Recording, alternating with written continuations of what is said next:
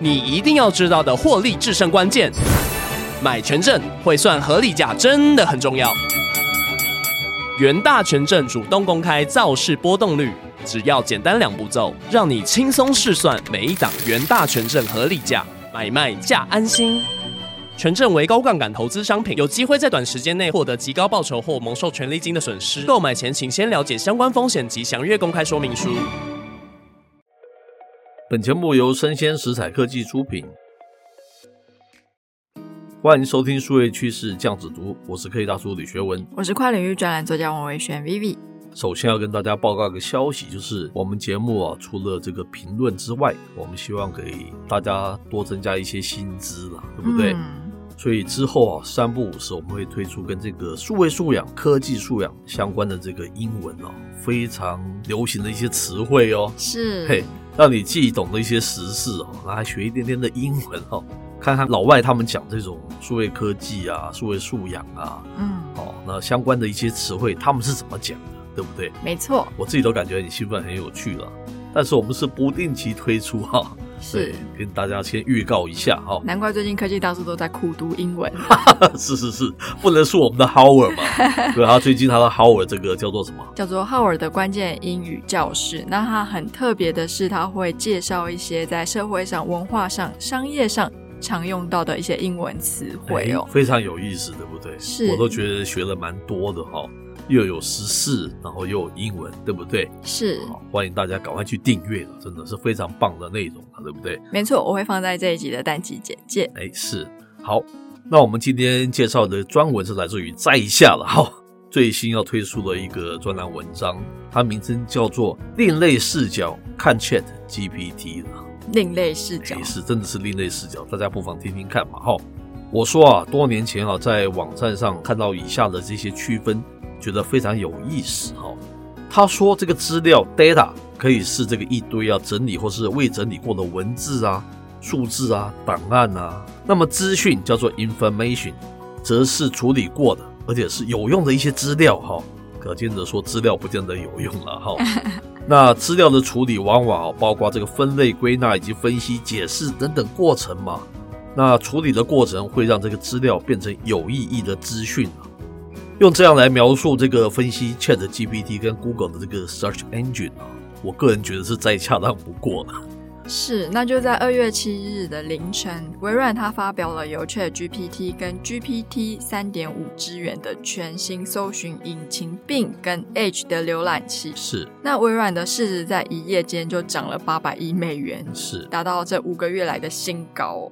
那 Google 的聊天机器人 Bard 却因为答错翻车，股价跌了超过百分之七，哇，它的市值蒸发了一千多亿美元。是。那 Gmail 的创始人甚至表示啦，像 ChatGPT 这样子的人工智慧聊天机器人，就像是 Google 杀死黄页一样般的摧毁了 Google。哦，就是这个什么推长江后浪推前浪，前浪那前浪就死在沙滩上，是个概念，对不对？没错。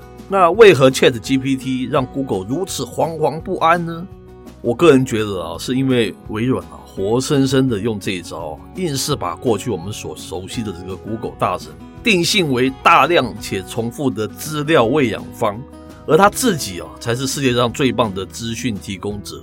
这就是我们上述说的这个资料跟这个资讯的不同嘛，对不对？是。那我们也实际测试了 ChatGPT 的能耐哦，那就着实是让我们开了眼界。没错，像是随意拿一些问题，它都可以非常井然有序的提供非常立体的答案。是，不管是广度还是深度。嗯。那我们甚至请他帮忙完成一份最熟悉的科普节目的企划案。是。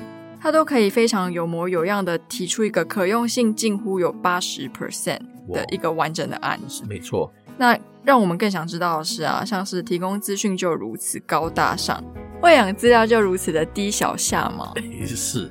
那科技大叔手边啊，正好有一个朋友送了这个象牙果金雕了哈。那我当然就拿它来救救这个 ChatGPT 了。那他给的答案是这样子，他说。象牙果一般指的是象牙制成的雕刻品，通常用于艺术品或者是手工艺品。那由于象牙啊是这个大象牙齿的一部分，因此制作与交易被广泛的视为非法和不道德的了哈。在许多国家和地区啊，包括美国、欧洲啊，出售和购买象牙制品已经被禁止或是限制了。嗯，那根据我们的了解啊，其实象牙果它又称为椰子象牙，对，它是植物象牙，对，是它是一种坚硬而且稳定的天然植物材料，是。通常它会被用来制作成一些手工艺品啊、珠宝首饰等等。那也因为象牙果的外观跟象牙很相似哦，所以说它就被称为叫做植物象牙。实际上是植物嘛，对不对？是。那同时，象牙果的采伐跟加工对环境也比较没有那些不良的影响哦。是。因此呢，它就很常会被拿来取代象牙。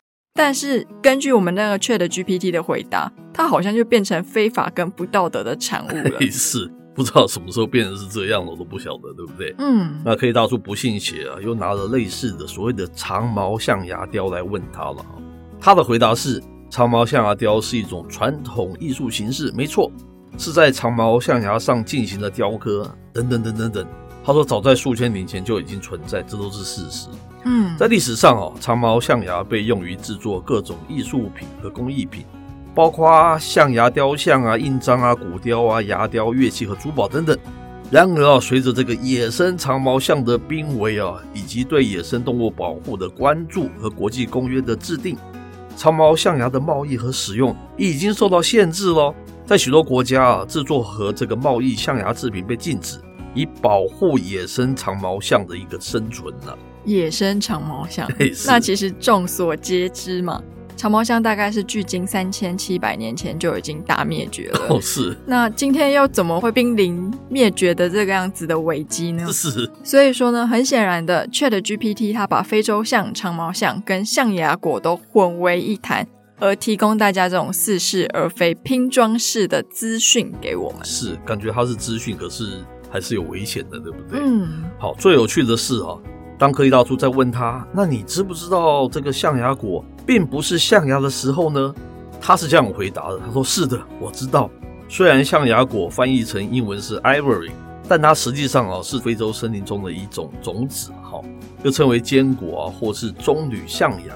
这些种子哈，在这个手工艺品和珠宝中用作这个装饰品啊。”比如说是项链和手镯等等，是，那这就让人就是不知道该说什么了。竟然你 ChatGPT 你都知道说它是种子，那你又为什么会给我们上面这种比较有误导性的答案呢？是，那大家有没有曾经想过，起码在今时今日，诸如此类的资讯性 AI 所犯的错误，会在资料性的搜寻引擎上发生吗？是，至少呢，在 Google 给我们的众多资料当中，没有一个是把三者用错的说法。是，那资讯真的高大上吗？资料真的就低小下吗？恐怕呢，这两者各有优缺点，那也各有不被取代的地方吧。是不是蛮另类的那个想法？嗯，对不对？所以 Google 那个东西，它还是有它存在的价值的。是，它给我这么多，虽然是它不是汇整成一整个那个情报跟资讯给我，可是它资料里面没有一个是错的。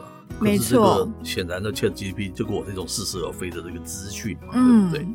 好，这里啊，我们是终于发现了人我们人类在这个 AI 时代的价值了，因为你够能够判断是资料和资讯啊，判断哪一种提供是更正确或是有价值的。